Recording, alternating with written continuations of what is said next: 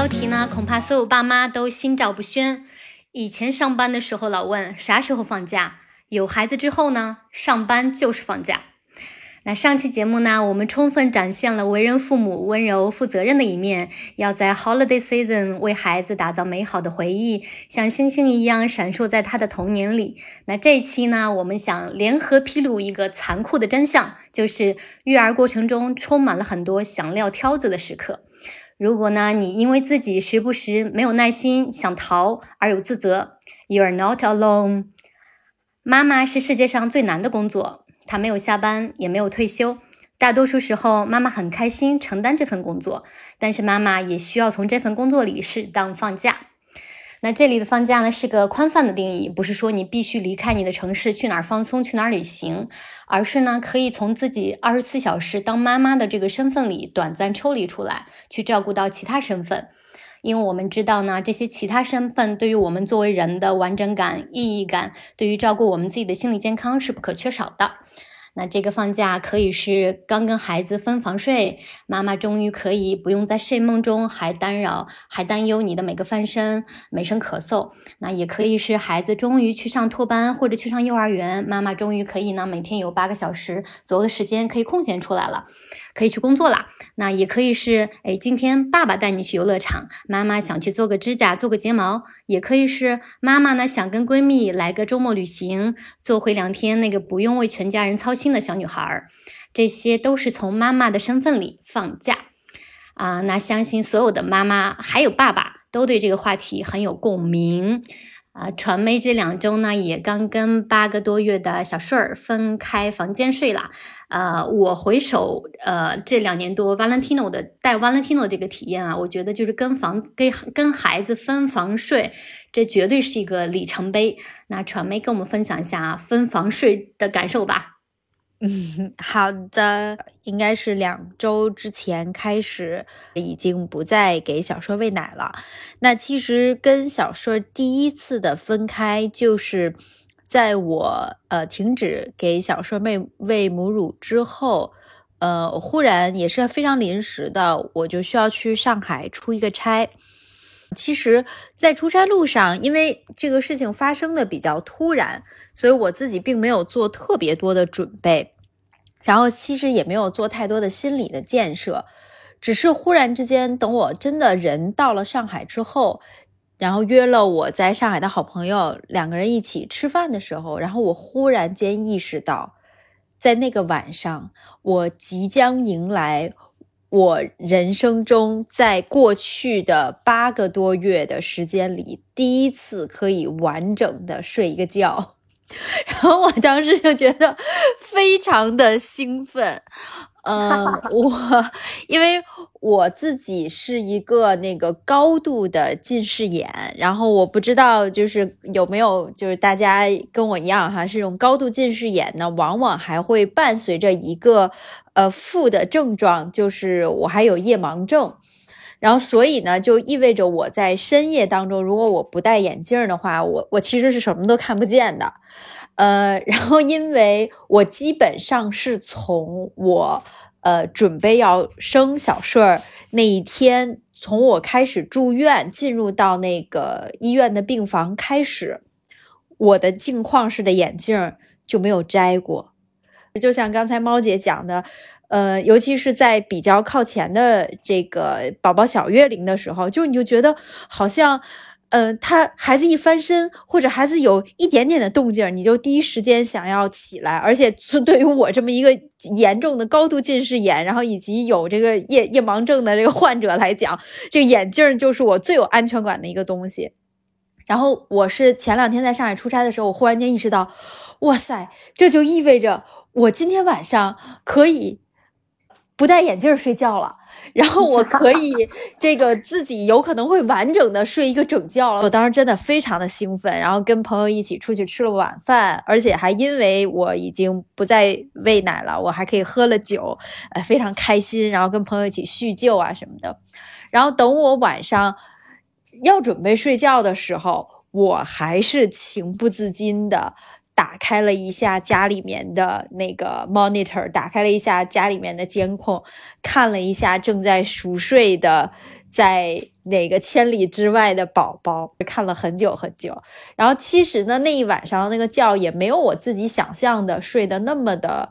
踏实，也没有觉得睡得啊好像很如释重负的感觉。现在好像生活又回到了以前的这种，我可以睡一个完整的觉，然后呃。也不用对着孩子提心吊胆了，但是 somehow 又觉得很奇怪的是，自己又有一点怀念那个时候小小的这个小顺可以跟我在我的怀里或者是在我的身边，然后他满床的那个转着圈的去睡觉，然后可能大家我们一家三口都没有办法睡得特别踏实的那种感觉，要现在回想起来又觉得很甜蜜很温馨，嗯。已经被虐习惯了是吗？已经是，对，就你说的那个转着圈儿的，就是那个，就是孩子转着圈儿的折腾，这个我真是特别有同感。就尤其是他那个无影腿，就是踹踹到你的时候，睡觉的时候，就是你是在睡梦之中毫无防备，然后被踢了一脚，现在都是记忆犹新的那种感受。对，哎，艾玛，你是跟那个呃考拉是多久开始分开睡的？嗯，其实因为那个考拉就是在他特别小月龄的时候，就也不是就是全部都跟我们睡，有时候他也会跟我妈妈一起睡嘛，跟姥姥一块儿。然后呢，就后面的就是，呃，就他现在都还是跟我们或者是跟姥姥一起睡的，就没有让他分床这样子。但是就是，嗯，我自己最大的感受是他前一应该好像就是几个月之前吧，有一段时间他是那种夜里会哭。就是差不多可能持续了得有，可能差不多有两周的时间，如果我没有记错的话，就是他每天夜里会突然，就你不知道他是做梦了还是怎么样，然后他就会嗷嗷哭，就是没有办法快速让他平静下来的那种哭，就他得哭一会儿。然后呢，嗯，就是我们当时就带，就我跟黄四儿嘛，然后跟宝宝一起睡，然后我们俩就是白天都是处于一个崩溃的状态。就是，尤其是比如说，如果你第二天又特别忙的话，就是其实中年人嘛，就如果你晚上睡不好觉，呃，你第二天又需要高度 focus 的工作的时候呢，你就整个人会就是，嗯，非常的暴躁。然后，所以后来我们就变成说是。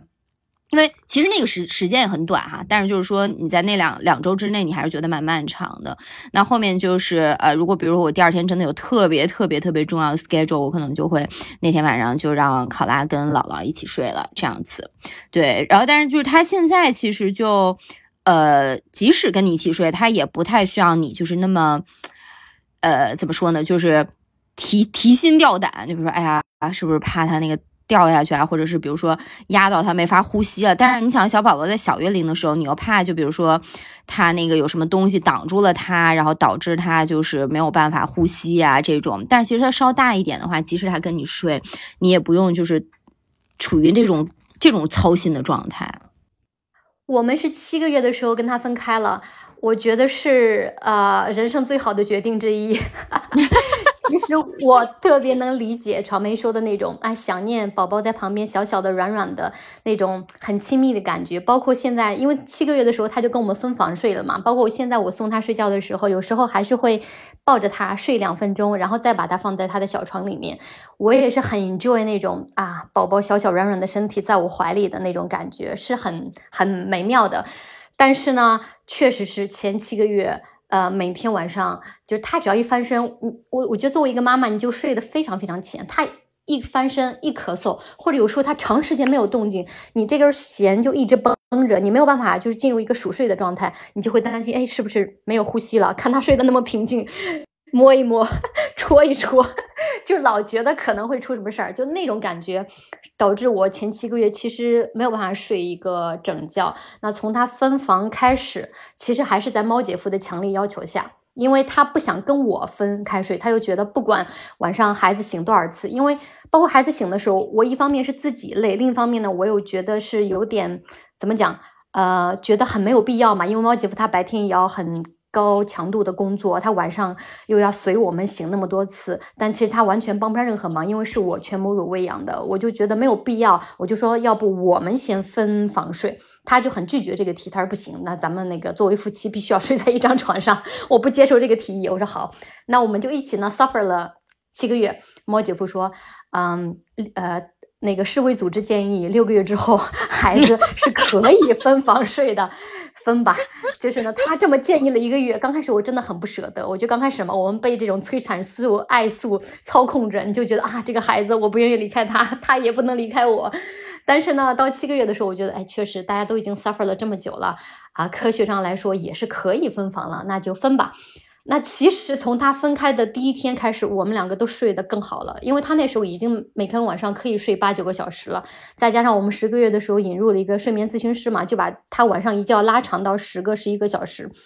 所以其实对每个人睡觉都非常好了。当然，猫姐夫当时说服我的还有一个点就是说。宝宝晚上睡觉睡得好，对他的成长是非常呃必要的，很有帮助的。我们不能很多时候可能宝宝已经 ready 了，自己去分房睡，我们不能因为我们想跟宝宝待在一个空间里面，让宝宝跟我们一块儿睡，说不定宝宝可能睡得更差呢，跟我们在一块儿。那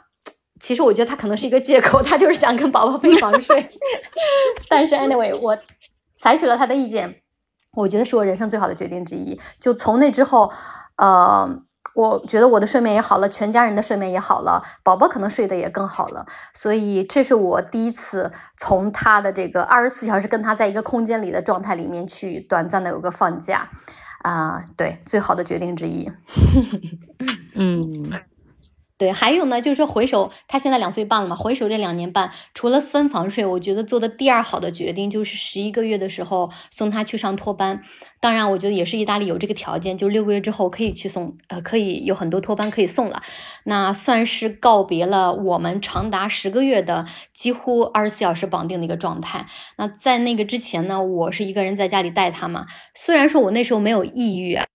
啊。但是从他去学校的第一周开始，我真的是感到史无前例的舒展，我整个人感到我又有了自由，就我的自由又回来了啊！即使那刚开始的那两三周吧，我其实什么都没有做，因为我本来还给自己设想了很多，等孩子去学校了，我要马上见这个谁呀？我要怎样去工作啊？怎样去恢复我原来的状态啊？我列了很多的计划。但是当我真的把孩子送走的时候，我当时只想享受。当下没有孩子的，呃，我自己一个人的这个自由的时间，所以其实我那两周可能我就去去公园啊，我就去咖啡厅喝一杯咖啡啊，或者我在家里捯饬点事事情，就是享受着一种无所事事的、不被人打扰的一个自由的状态，真的是史无前例的舒展舒展。那。我就感到，哎，我的人生终于不只是只有母亲这个身份，然后谢天谢地，我尽了十个月的责任，那是时候我给自己放个假，来去照顾我其他的身份了。那我当时觉得，哎，我想要工作的成就感啊，我想要 enjoy 这种无所事事的感觉，我想要，呃，不是跟一个百分之一百依赖我的人，呃，就是二十四小时待在一个空间里面，里面就哪怕什么都不做，我自己晒太阳发呆，就我太需要那个每天八个小时的假了。呃，所以这是我第二好的决定，就是送孩子去上学。你们呢？就第一次跟孩子从这个物理上的、心理上的二十四小时绑定的状态中脱离出来，给自己放个假，就是什么时候？你是什么感觉？嗯，我先说一点啊，就刚刚我觉得就是咱们说你那个第一次，就说跟宝宝不是二十四小时在一起的这种。就是松弛感，我觉得真的是要当了妈妈你才会知道的。我觉得就是，呃，可能是就是，比如你还在怀孕的这个阶段，或者是比如说，呃，还没有小朋友，其实你完全，我觉得你这很难想象，就是哎，为什么会需要 这么一个假期？那我对，就我自己的话呢，其实我觉得这个所谓的就是第一次可能二十四小时跟宝宝呃分开的这个呃带引号的假期吧，更多是一个精神层面上，因为我是结束产假就回公司上班了嘛。那其实我白天在公司上班，就是你虽然这个时候你 physically 你也不在家，不跟宝宝在一起，但是其实你，呃，也也没有办法，就是就是很完全的这么样去放松嘛。然后你白天上班，晚上在家带娃，其实包括睡觉吧，就是都是在一个一个。应该说是忙碌，或者是就是一个关注的状态。那我自己第一次离，就是物理离开宝宝二十四小时，是我在疫情结束后的第一次出差。那就是今年四月，当时我们要飞北京，然后呢，我还记得我当时还专门在那个机场拿了一张就是纸质的登机牌，因为天呐，就真的是疫情之后第一次要飞了。但其实这个出差本身呢，也并不并不长。呃，我是周日晚上飞。北京，然后星期二下午就飞回香港了，然后晚上就到家，所以差不多就离开家两天半的时间。那为什么我说这个所谓的假期是一个精神层面上的一个这个这个分隔呢？因为其实我出差的时候。就也特别的忙，我们这么短的时间见了一大堆客户，然后再加上也你也知道，就是你出差的时候，其实你还要安排很多事情嘛，就是你不可能说，因为我我也不是老板，对吧？就是我不能说我就就什么都不管，我就到那客户那儿说一说，那整个这个行程呀，然后怎么对接啊什么的，其实你整个人都是你的呃大脑都是在思考这些事情，那。但是我其实，在出差之前想过，呃，这是我第一次就是离开宝宝这么久，会不会，比如说我自己会特别不适应呀？然后会不会就是特别想念他，心情起伏会不会很大？但我可以很负责的告诉你们，太忙了，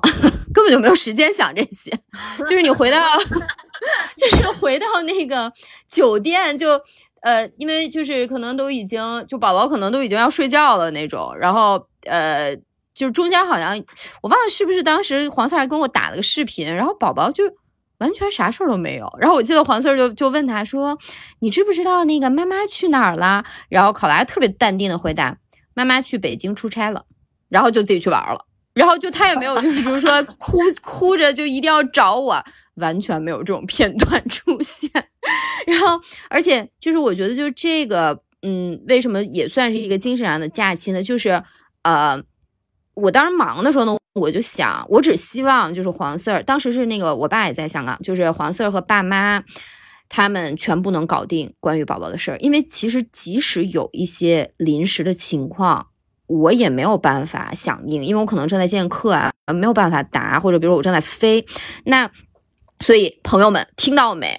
不要觉得这个家没了你。就完蛋了，不是这样的，就是说，其实，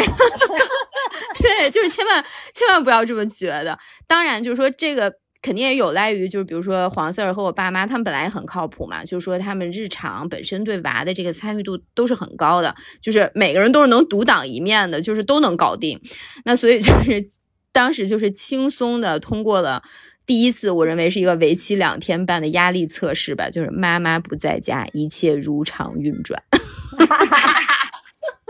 从此之后，你就放心的出差更多了，是吗？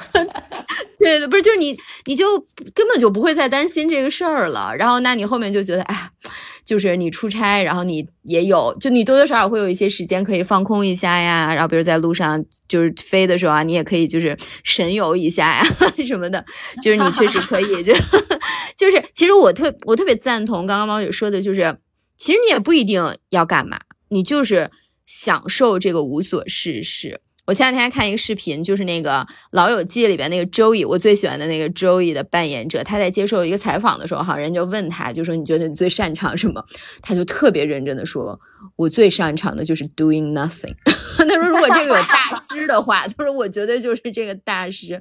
我也是，就是其实那个空闲，就是我认为啊，就反正就是对我自己来讲是非常非常重要的，就是你可以去放空，然后就是没有你你这个今天的这个 pending list 上没有你需要做的事情，你才能全然的放松。就你哪怕你比如说你今天有一个哦，我今天要去可能干洗个衣服，或者是怎么怎么样，就是你有一个 schedule 的话，其实你都是很难去。呃，完全不不思考，就是哦，我一会儿要做什么。所以这个，尤其是对于就是妈妈们，呃，还有就是新手爸爸们，都都是啦，就是大家都是需要这样的一个 break 的。哇，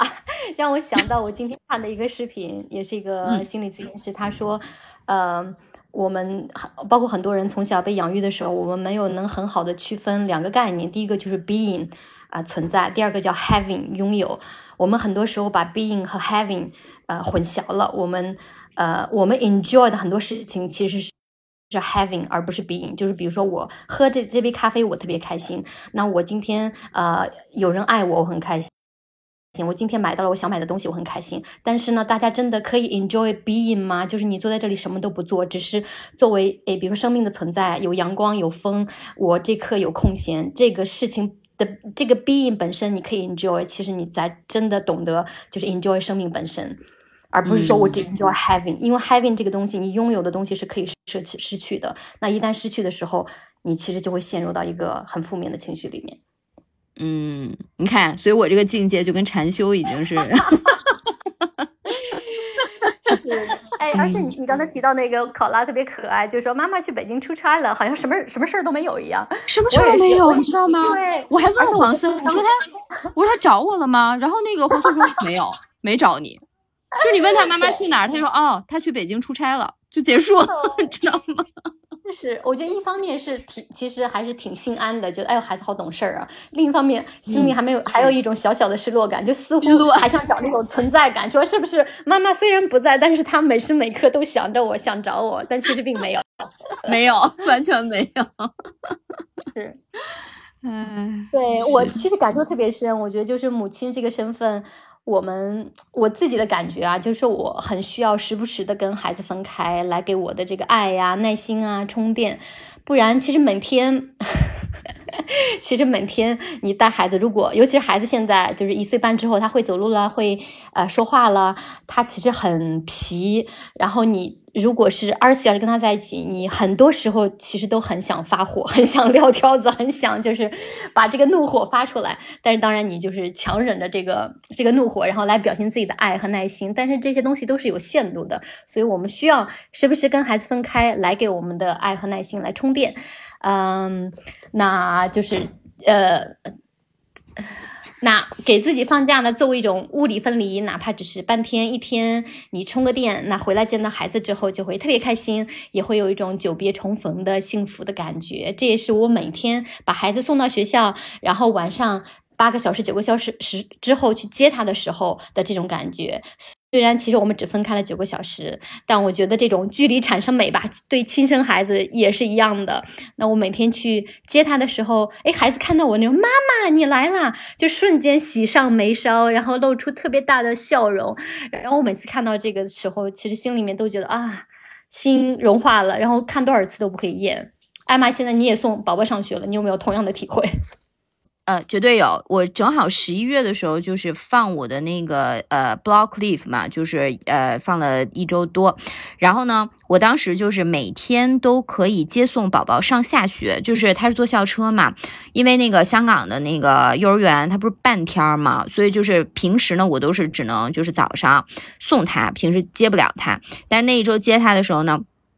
宝宝就发现，哎，我第一天去接他啦，然后他。那个当天晚上就会问我，他说：“妈妈，明天你接我吗？”然后呢，我就会说：“妈妈一会儿来接你。”然后那个等到就是他回来的校车，就是那车门一开，我就会看到考拉，因为他们都绑着安全带坐在那个椅子上嘛，我就会看到考拉在车里探着他那个小脑袋就找找我在不在，就真的是很美好。刚才就说到这个与宝宝短暂分离这个点，我想起我有一个好朋友哈，她是两个宝宝的妈妈，然后呢，她经常会发一些就是那个 Instagram 上就是一些特别精辟。的那个图就给我看，其中有一次他发的，我觉得就是超级超级经典，呃，就是翻译，就是本身他发过我是英文的，我就找不到原文了。大概意思就是说呢，宝宝，妈妈爱你，是那种可以为你付出一切的那种爱你，但也是妈妈需要你晚上九点前睡着的那种爱你。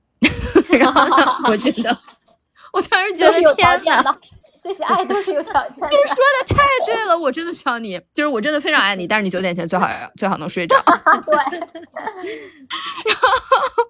然后我就想，我说为什么那么感同身受呢？虽然我们这个爱其实是二十四小时不间断的，但是妈妈爸爸也需要你睡着之后属于我们自己的 me time。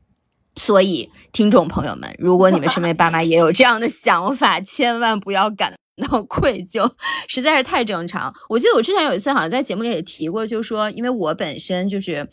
是特别喜欢看那种就是呃那种破案的呃主题的各种剧啊或者电影啊，然后但是就那些不是很多都很暴力很血腥嘛，然后所以就真的是有一段时间，如果考拉就是九点前睡了，我第一件事儿就是打开 Netflix 看开始看这种 就是限制级的 剧剧集，做回自己。所以就是这个所所谓的这个短暂分离，真的还是挺重要的。而且就是，呃，耐心这个事情，我也非常有同感。为什么呢？因为本身我白天的工作其实也是很需要耐心的，因为我是做前线的嘛。那我们是对客户的，那其实你每天都有非常多的这种就是沟通啊、协调的工作呀。然后所以就是其实其实你可能一整天都在说话，然后呢，在在做各种，就是你要站呃怎么说说呢？体会呃各种人他的想法，然后呢啊，比如说客户的需求是怎么样的，然后你怎么样去沟通内部来 cater 客户这个需求。所以其实你很多东西都是需要很很有耐心的去解决这些问题的。那所以其实，比如我上班回到家，我自己都已经没有电了。那 我记得就是，呃，前阵子考拉特别喜欢听我讲绘本嘛，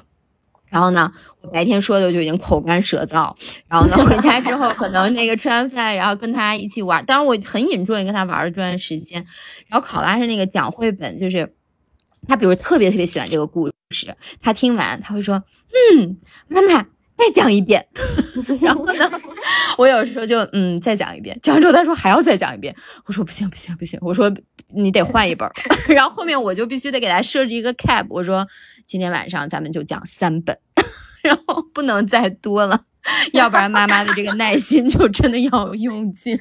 或者有时候就比如说讲了两本，我已经累得不行了，我说哎不行了，第三本得换爸爸来讲。所以我很能理解，就说真的是我特别有这个感触，就是说，哎，就是我们的这就真的这爱不会间断，但是耐心是需要充电的。是的，嗯，传妹呢有没有这个感受？嗯，哎，我听你们讲，我不知道为什么我脑子里都回想的是我自己小的时候，就是艾玛讲那个考拉在车里面，他会探着小脑袋，就是看妈妈有没有来接他。我忽然想起来，我小的时候。呃，因为我小时候就是上那个普通的幼儿园嘛，然后当时呢有一次非常偶尔的一次，我可能也是我爸妈是有谁出差吧，反正就是说那一天呢要让我在我的幼儿园里面去住一晚上，然后因为我从来没有在幼儿园里面住过。然后那天晚上好像应该也是吃完晚饭的时候，我可能就哭了，但具体是什么情况我已经忘了。反正我当时的印象就是我的那个幼儿园老师还把我带回了他们家，就是去试图安抚我。然后第二天早上又把我带回了那个幼儿园。然后我当时本来以为。呃，我妈妈可能会要到傍晚的时候才能来接我，然后没想到呢，那天上午的时候，哎，我妈就来接我了。我是强烈怀疑，可能是我幼儿园老师给她打了电话，说昨天她可能一直在哭，所以我把她带回家了，你早点来接她之类的。我当时就觉得，哎呀，好开心呢，就见到妈妈就觉得怎么那么的亲切。我现在就就可以，就其他小朋友还在那上幼儿园，但是我已经可以跟我妈妈回家了，就是那种优越感，就是那个特别的开心。然后，然后我当时就在想，你说那个时候是不是我爸我妈也想就是有一个 one night off 之类的，然后所以他们编了个什么理由，然后把我扔到幼儿园里，然后 有可能，然后我又想起来，就刚才那个听你讲说读这个绘本的事情，我小的时候有一个阶段，然后我。我爸我妈也会给我在睡前去讲故事，去读那个童话故事。但是我觉得我爸有一招挺绝的，他基本上就是可能会给我讲一段哈，然后他可能看我哎快要睡了，然后他就停下来了。但是他一停的时候呢，我又立刻又精神了，又肯定小孩子肯定会说 你再给我讲，再给我讲。然后我爸就会说，哎呀，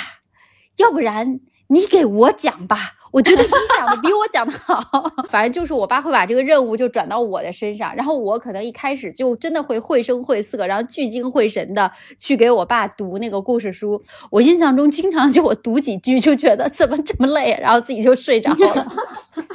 你这个，我跟你说啊，这个绝对就是一个呃，怎么说呢？传承下来的智慧，因为呢，我不是之前提过说那个啊，我有几个好朋友，他们就是，呃，就是我们经常会一起就是 play date 嘛，其中有一个妈妈，因为她是呃一对龙凤胎，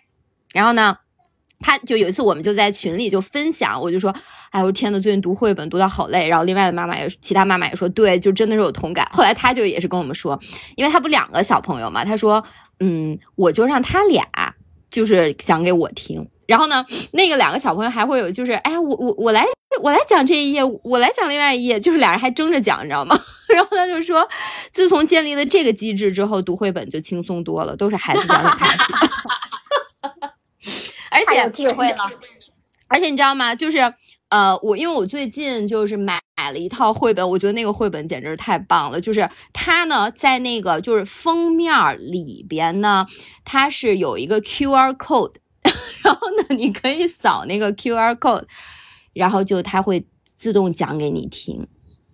然后关键呢，就是它那。就简直太绝了，你知道吗？关键呢，我刚开始还觉得考拉可能不喜欢听那个，就是这种背景音乐讲嘛。但是他那个背景音乐就还蛮生动的，就里边它会有一些什么鸟叫啊，然后一些各种声音配套，而且就是也是特别绘声绘色，听起来就也像是那种就是就是小孩儿读的英文绘本。然后有时候考拉会专门跟我说：“妈妈，你让手机给我讲。”然后这个又不用他看，他就配合，而且他会说那个。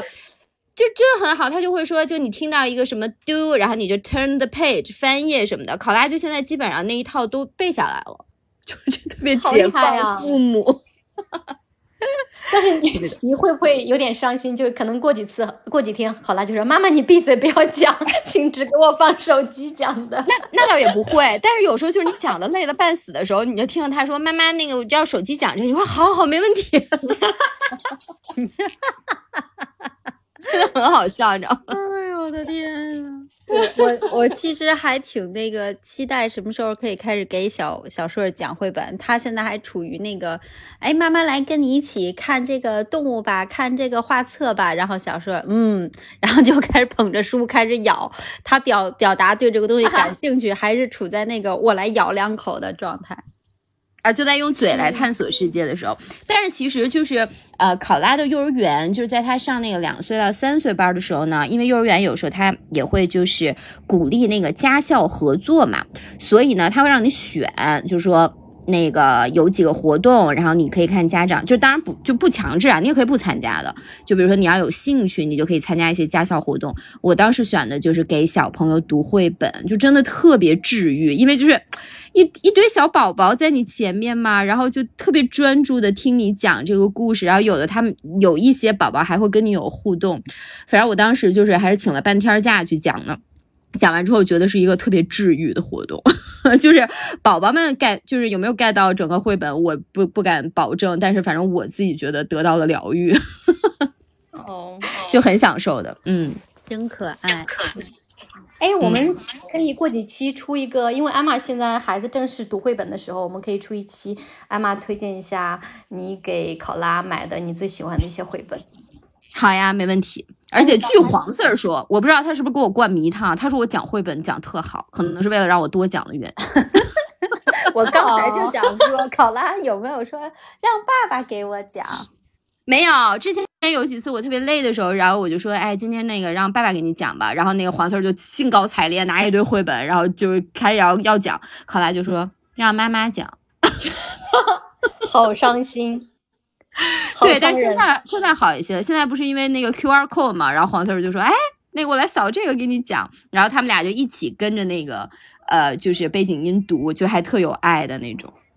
嗯，哎，这个我就插入一句，因为我们呃，就是 Valentino 他等于说是在三语环境下长大的孩子嘛，嗯，呃，所以我们当我当时在学是，哎，三语环境下长大的孩子，他他到底就未来，比如说读绘本，我们怎么读啊？其中一个有一条就是说，比如说你同样的比较出名的绘本，你可以买三种语言的版本，因为比如我读的话肯定是读中文，爸爸读的话肯定读意大利文。那如果比如说我们想加强一下英文的这个环境，我们可以再读英文的，这样的话会。我当时觉得，哎，这个点倒是还不错的，所以可能我我现在就开始收集一些，比如说经典的意大利的绘本。如果是这些全球通用的，我可能就会找一个呃中文版啊、英文版，这样我们可以一起读。嗯，我自己的做法就是，呃，我我讲的话，那可可能就是普通话和英文为主了。所以就有时候我就我就自带翻译嘛，就比如这绘本是英文的，我就讲的同时也也讲中文，中英文都讲。是，因因为，对我现在其实也是这样，因为这边卖的就是英文或者意大利文，我就拿这个意大利文或者英文，我就自己口头翻译了。但是可能他大一点，比如三四岁的时候，我想他对汉字的这个结构稍微有一点点感知，所以我觉得可能看中文会对他这个对这个语言的亲切感拉近一些。嗯，还有一些卡片什么的。对，现在他两岁多，马上就开始奔着要上课外班学中文了。不会不会，暂时还不需要的。哎，那你们是什么时候开始就是带宝宝读绘本的？是什么时候开始？其实我，其实你知道吗？就我这一点，我觉得很神奇哈。就是我应该是在考拉，我我觉得半岁多，我可能就已经就不一定是那种就是内容特别丰富的绘本。就它有时候你想象像那个什么呃好饿好饿的毛毛虫那种，它其实是颜色特别鲜艳嘛，那个绘本本身。那我可能就是给考拉讲，他并就你当时觉得他肯定是不记得的。对吧？或者比如说你有那个时段，就是有给他听的一些宝宝的歌呀什么的，就是嗯，其实他大了之后，你发现他真的记得。是就比如说有，是的，对我觉得这点真的超神奇。就是你你以为你可能就是哎，我只是启蒙一下嘛，让他对一些色彩啊、什么形状啊、小动物啊这种鲜艳的东西有一些反应啊，但是他其实后面你会发现他有印象的。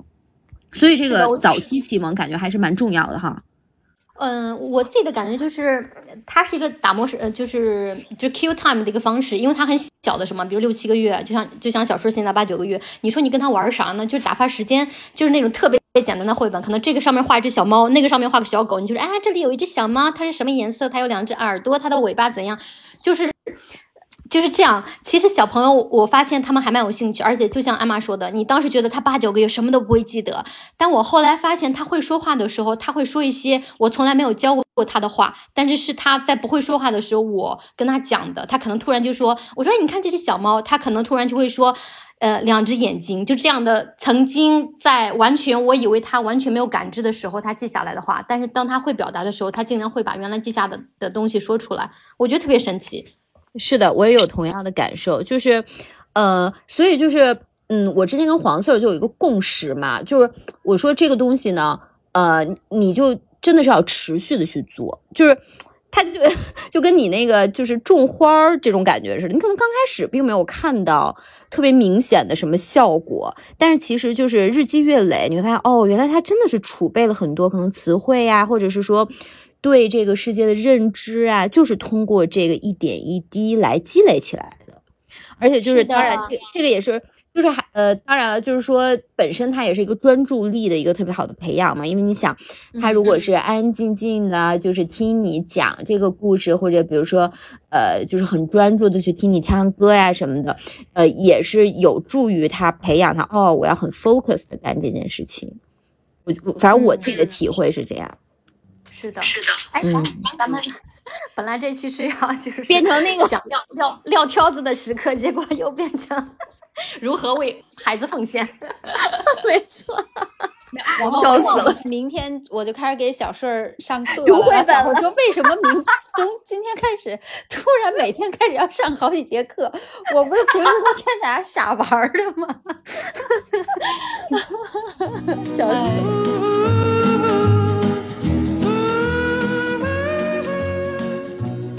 咱们刚才聊啊，就是要给自己放假，还有呢，就是说要，我是觉得要给夫妻两人一起放假，也是咱们节目一直的观点嘛，就是说夫妻关系它是家庭关系的基石，那夫妻关系好，通常其实亲子关系都会比较和谐，啊、那夫妻关系的培养，它是需要一些两个人独处的这个质量时间的，那可以是比如孩子睡下啦，你们聊会儿天儿，也可以是。比如说家里就不是老人帮忙照顾孩子这种啊，可能一个月里面你有一个哎周六周周日，然后请老人帮忙呃照看一下孩子，然后或者说你请个阿姨照顾半天，你们可以出去看个电影啊，跟朋友吃个饭啊之类的。那让你们两个同时都能从爸爸妈妈的这个角色中短暂抽身出来，放松一下。啊，去感受一下，就两个人就是还没有宝宝时候的那种没有人打扰的那种甜蜜。就说到看电影啊，我上个月才在生娃了两年多之后，第一次跟猫姐夫走进电影院看电影，太激动了。我俩 当晚就是，呃，因为一些别的事情，奶奶主动申请来罗马照顾孩子，然后我就哎呀，太好了，奶奶来照顾孩子，那咱们去看电影吧，看《花月杀手》吧。因为我比较喜欢马丁斯科塞斯，然后呢，我俩走进影院 就是特别激动，因为真的小三年没有进过影院，然后就自拍呀，跟海报自拍呀，跟这个椅子自拍呀，就好像像第一次走进电影院的感觉一样。哎，就真的是太久了，所以呢。然后我们俩看完电影之后出来已经十一点半了，啊，我俩还说，哎，咱俩去那个旁边那个酒吧喝一杯吧，啊，然后就最后呢骑这个小摩托，因为我俩有孩子之后就是只能开车嘛，或开车或者走路，就不能骑摩托车了。但我俩之前出门大部分就是骑摩托车。呃，就比较自由，然后也不会受交通的限制。那我俩当晚又骑这个小摩托，然后开在罗马的这个夜夜夜色里面，我还当时还录了好多视频，就觉得啊，好自由，而且有一种谈恋爱的感觉。然后我们当时对我们当时就约定说，哎，尽量咱们。过每隔一两个月可以走进影院啊，或者说去剧院啊看演出啊，就是这种短暂的，就是一个月，咱们当父母当的很用心了，这有一个月有一次可以不用操。心孩子的这个感觉，呃，特别特别好，是不是？我特别有同感。就是你说要看电影嘛，就为什么我觉得说，就看电影本身这个就是就是一个特别好的 quality time 的选择，因为就是一个沉浸式体验嘛。你就坐在那儿，你也不能一直看手机啊，或者怎么样的，对吧？因为你还要考虑人周围的人，是不是什么手机亮光，所以你就会很专注的干这件事儿。我们之前也是。呃，就是前阵子那个芭比上映的时候，就是我跟黄 Sir 就找了一个周末的，我们是看的早场，因为当时早场特别便宜，然后我们两个就是就跟约会一样，然后就这样去看电影了，而且呢，就是嗯。前阵子我过生日的时候也是，然后就我觉得我妈这一点也特别好，她就特别鼓励说：“哎，你们赶快去二人世界一下吧。”然后说那个等你们二人世界回来了，如果考拉还没睡，我们顶多就是大家一块儿就一起吃个小蛋糕啊什么的。但是你们就就去约会一下吧。我觉得这个特别重要的呢，就是你在你们俩这个约会的时候。其实，其实不单是那一次约会本身会留下特别美好的回忆，就是你还会想起，就是你们没有小朋友的时候谈恋爱的那段时间的感受，就是哦，我们以前就其实其实都是这样的嘛，然后就也特别有助于感情的这个这个维系，我觉得，嗯，传妹有没有去跟森爷看电影 All the time，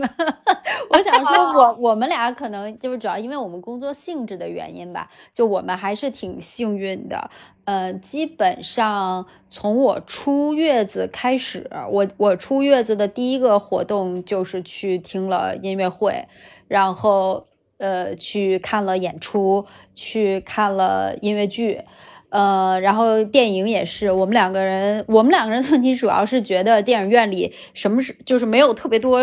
呃，让我们两个人都能引起兴趣去看的电影。但我们两个人上一次去看电影看的是那个奥本海默，然后我们两个人都看的特别的激动，然后回来进行了非常长时间的那个讨论。嗯，但这个主要是因为我们俩的工作性质了。我们俩现在哦，到现在为止。还没有去真正的就是约会过，就比如说我的意思是说，比如我们两个人单独出去，呃，去外面有一个 one night off 呀，就是去外面住一晚上啊，或者怎么样，这个我们还没有安排过，完全两个人的这种约会，就晚上也没有回家的这种。那我好像也没有。对，这个我们就来说下一个话题，就是。刚才咱们说的放假其实是打引号的放假嘛，比如说就是出去看个电影啊，或者说哎孩子去上学了，孩子跟我分房睡了，我跟孩子有个物理上的有几个小时的隔离，我终于可以从啊母亲的这个完全的身份中稍微抽身出来去照顾其他的身份，这其实是一个打引号的放假。但我们如果说真正的度假，就像传媒问的，哎，真正的给两个人放假，没有孩子打扰。一次都没有，其实也也涉及到这个问题，就是你旅行的时候是希望带着孩子还是不带孩子？我们是上周末去，我们一家三口啊，就刚从威尼斯回来玩了三天，呃，我们旅行其实从来都是默认带孩子的。那这次决定行程前呢，我就多嘴问猫姐夫，因为当时妈妈来。妈妈正好住在罗马，她在罗马有事儿。我当时就心想，哎，既然妈妈住在罗马，我们也不是说麻烦人家过来帮我们专门带孩子的情况下，我当时还心存侥幸的觉得说，哎，或许这次可以不用带孩子，有妈妈在罗马照顾。那我不想说出这个话呢，我就问猫姐夫说，哎，那咱们带不带孩子？妈妈既然在这里，猫姐夫就斩钉斩钉截铁的说带。哎，我当时本来以为觉得，哎，他可能说。就是让他当个坏人嘛，他说不带，那我说，哎，那好呀，太好了，咱们就不带。结果人家说带，我就嗯，就有种吃瘪的感觉。就是我作为一个妈妈，总不能说，哎呀，我不想带，就好 显得自己很坏。那所以呢，我们就是又带着孩子去度假啦。那当然，这个带着孩子度假呢，这个度假 always 是要打引号的，因为每天都是无数场的 battle，就是你他不想出门了，他不想穿这个衣服，他出门乱跑啊，嗯，他就突然要吃东西，他突然不想吃东西，他突然要睡觉，他突然不想吃睡觉，就是永远就是今天是不可能是说他没有没有哭，就肯定会有哭闹，嗯，但是呢。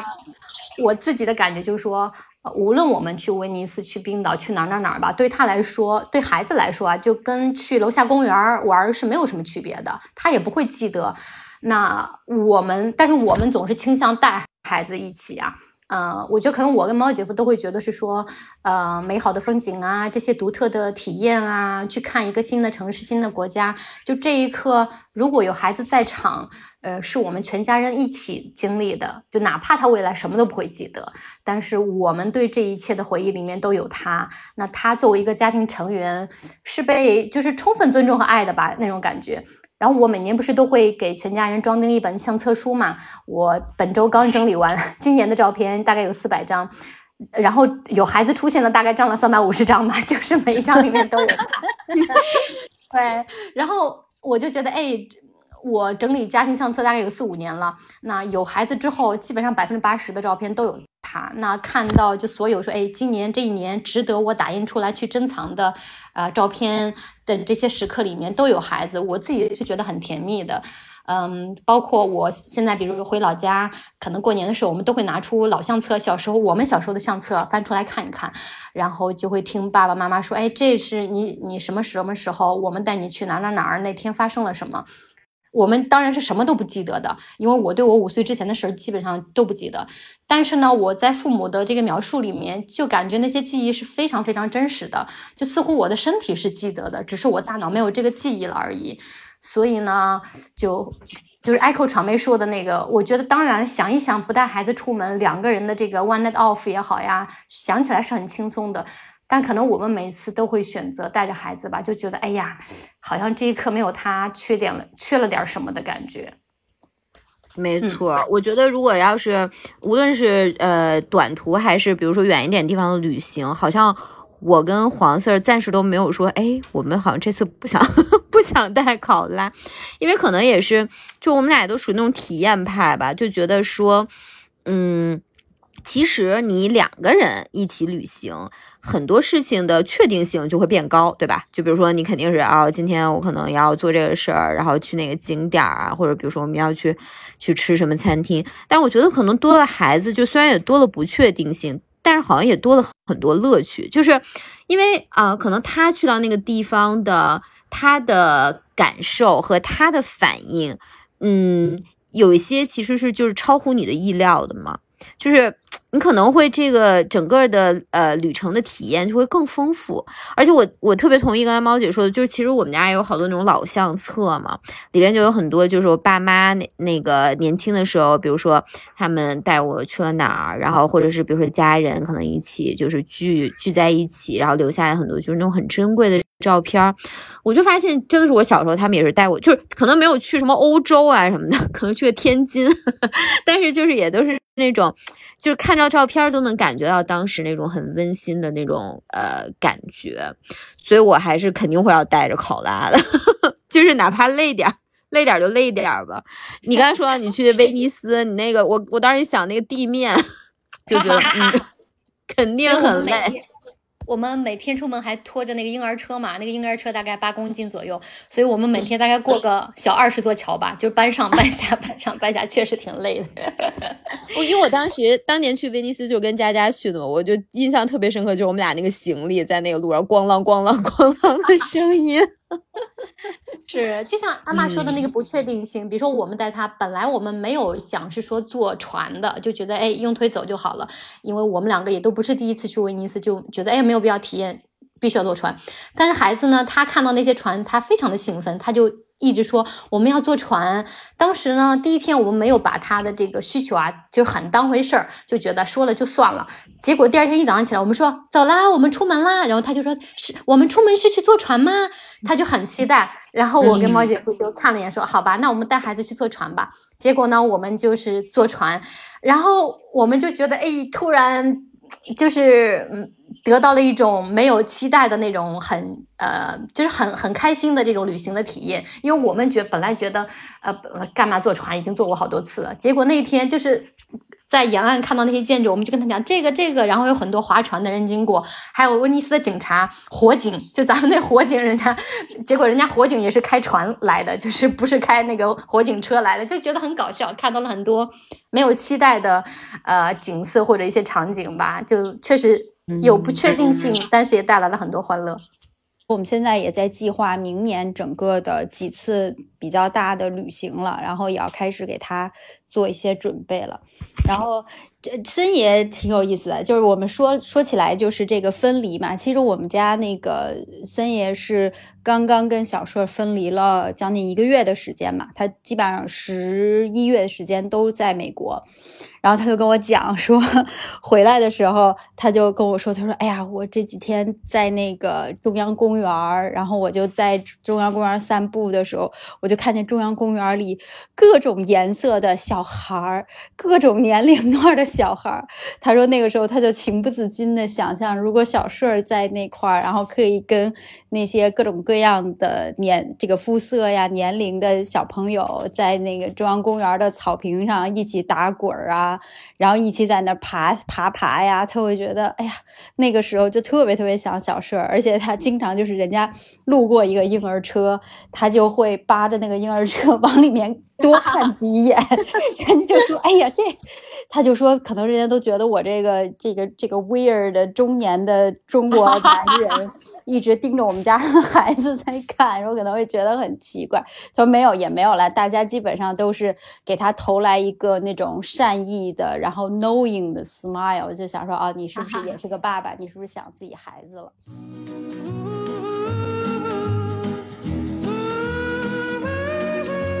因为我当时真的是前十个月，呃，我家就没有阿姨，没有没有老人嘛，就真的是我在二十四小时带他，所以，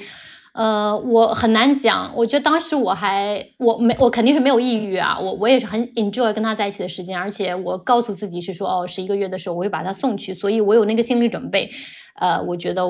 这十个月我就要承担自己的责任，但确实是很很煎熬的吧？对我当时就觉得。呃，对你有种疲惫感，而且我是觉，当然我们都认为，就每个人都需要留给自己的时间的。就当你完全被别人支配你的时间，以及这个人是百分之百依赖你，需要你付出百分之一百的责任心的时候，嗯，你是没没有时间留给自己的，就是你想自己的事情都没有那个时间和空间，还有也没有那个心情精力去想。我觉得这个是比较累的，就。这个状态是很累的，他不是说身体上多累。说实在话，我当时并没有觉得我身体上多累，但是我就觉得我精神上就是到了，是说我必须要做一个选择啊，否则我不就是我这样的生活，我不能一直在继续下去。我一定要说说 OK，什么时候送，我们要做一个决定，我好有个盼头。否则，我当时真的觉得觉得很不 OK。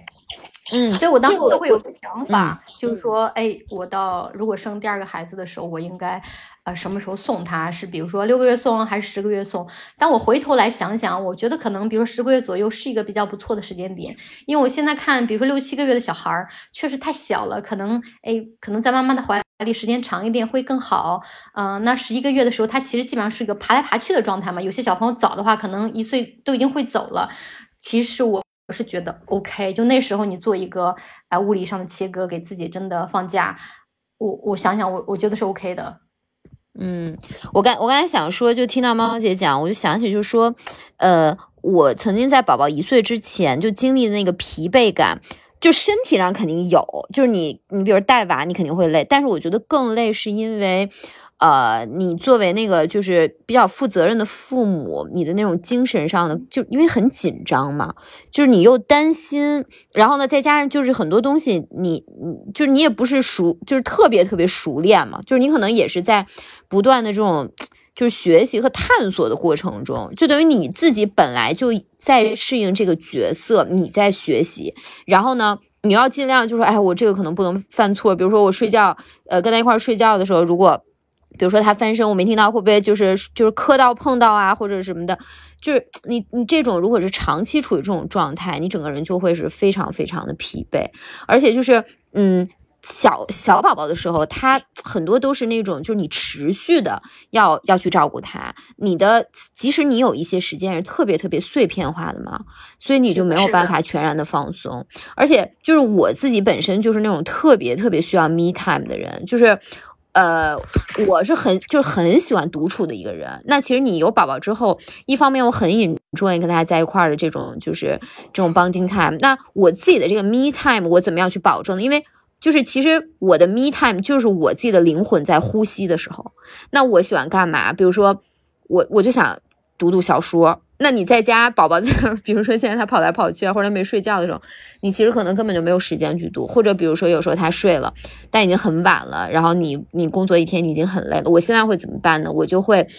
呃工作日的中午，如果我能抽出一点时间，我就会在我的位子上，就是可能其他同事大家就去散步啦，然后呢。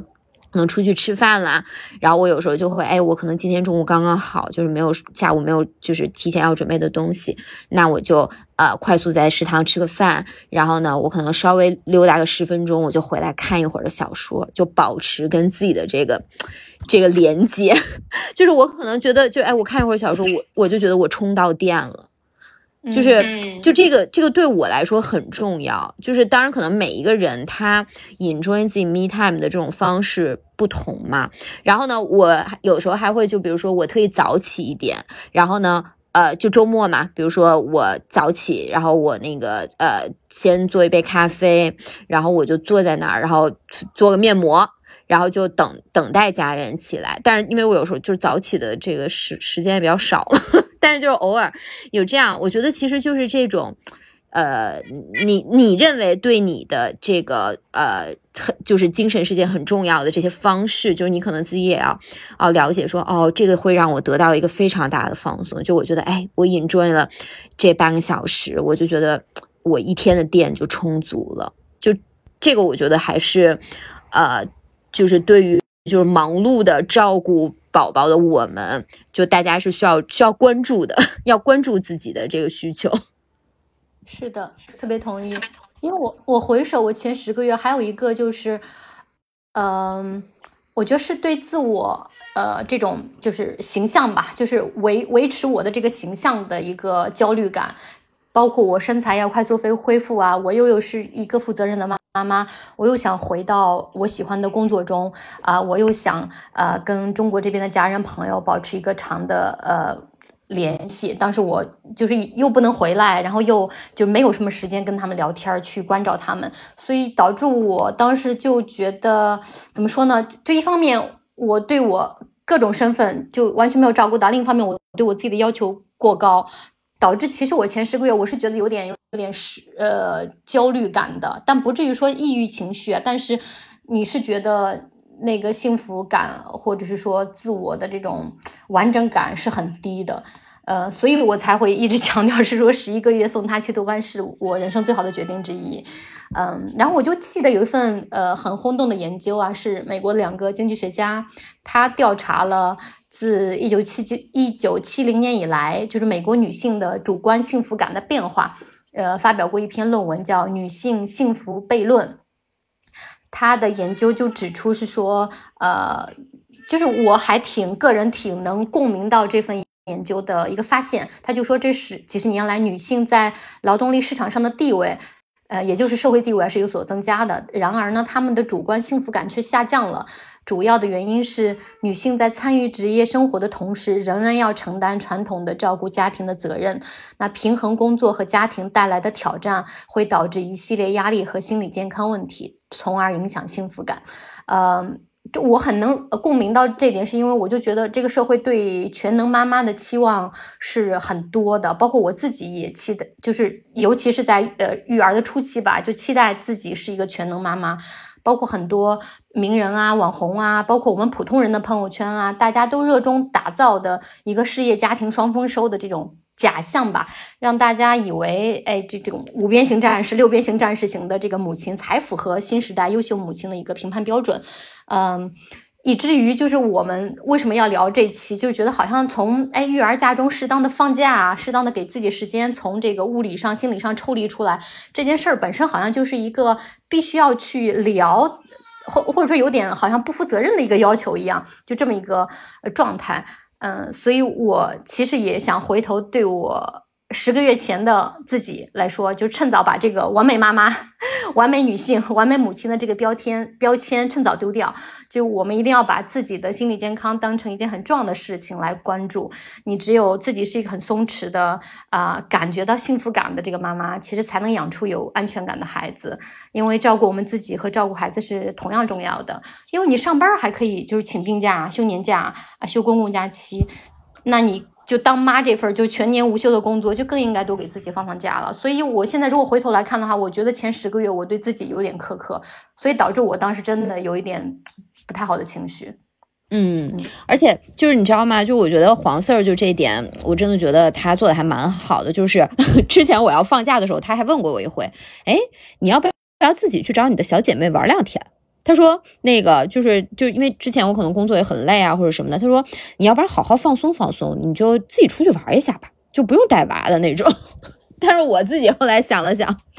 嗯，还是想想就是想跟考拉在一块儿，但最后我就没有 take 他这个建议嘛。但是其其实就像我刚刚说的，我第一次出差那个经历，其实我们是完全可以走开一下的。就是当然了，前提是说，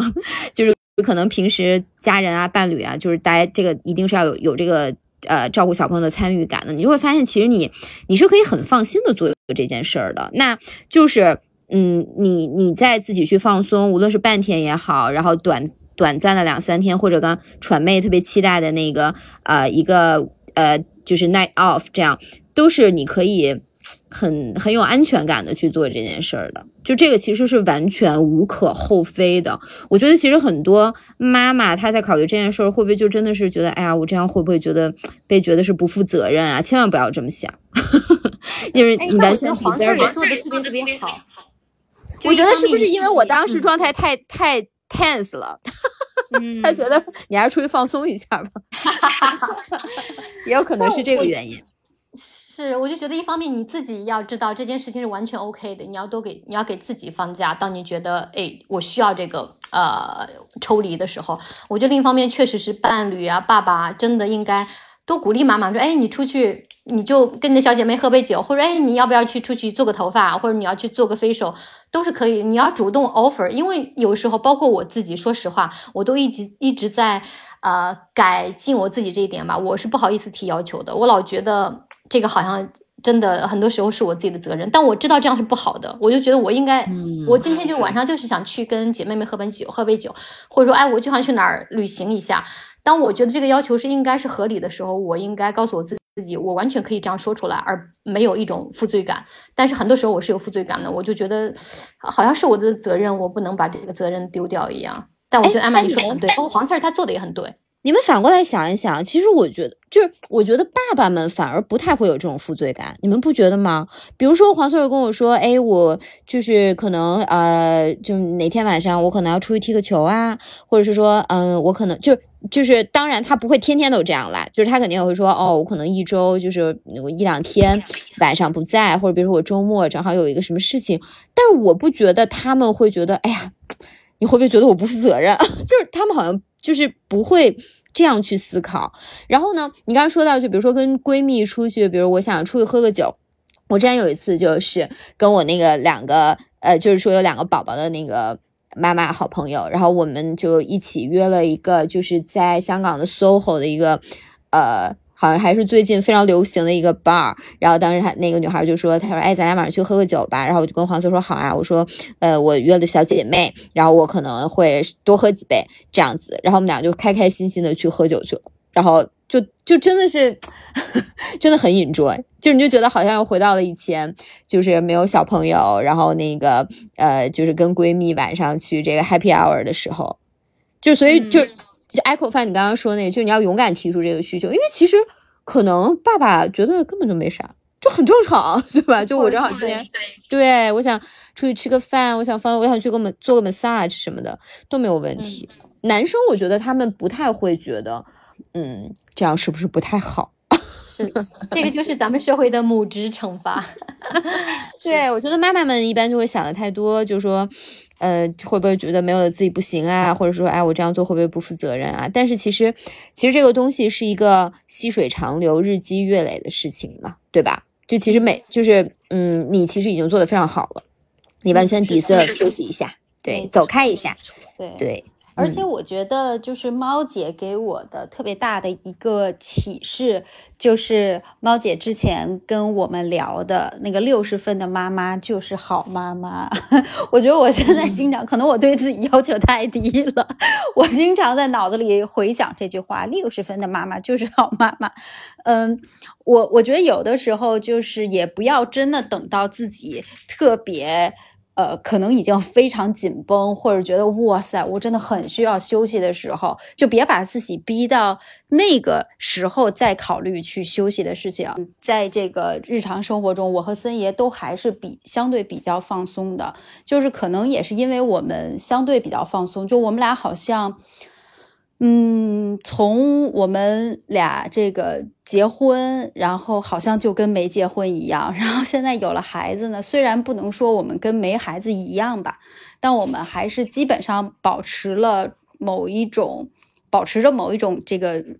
呃，灵魂的这个自由度，就像艾玛讲说，这个东西是细水长流的嘛，就是我们养育孩子，它是一个非常漫长的一个过程，这个这个仗可能要打很久，所以我们得保持好自己的体力和自己的这个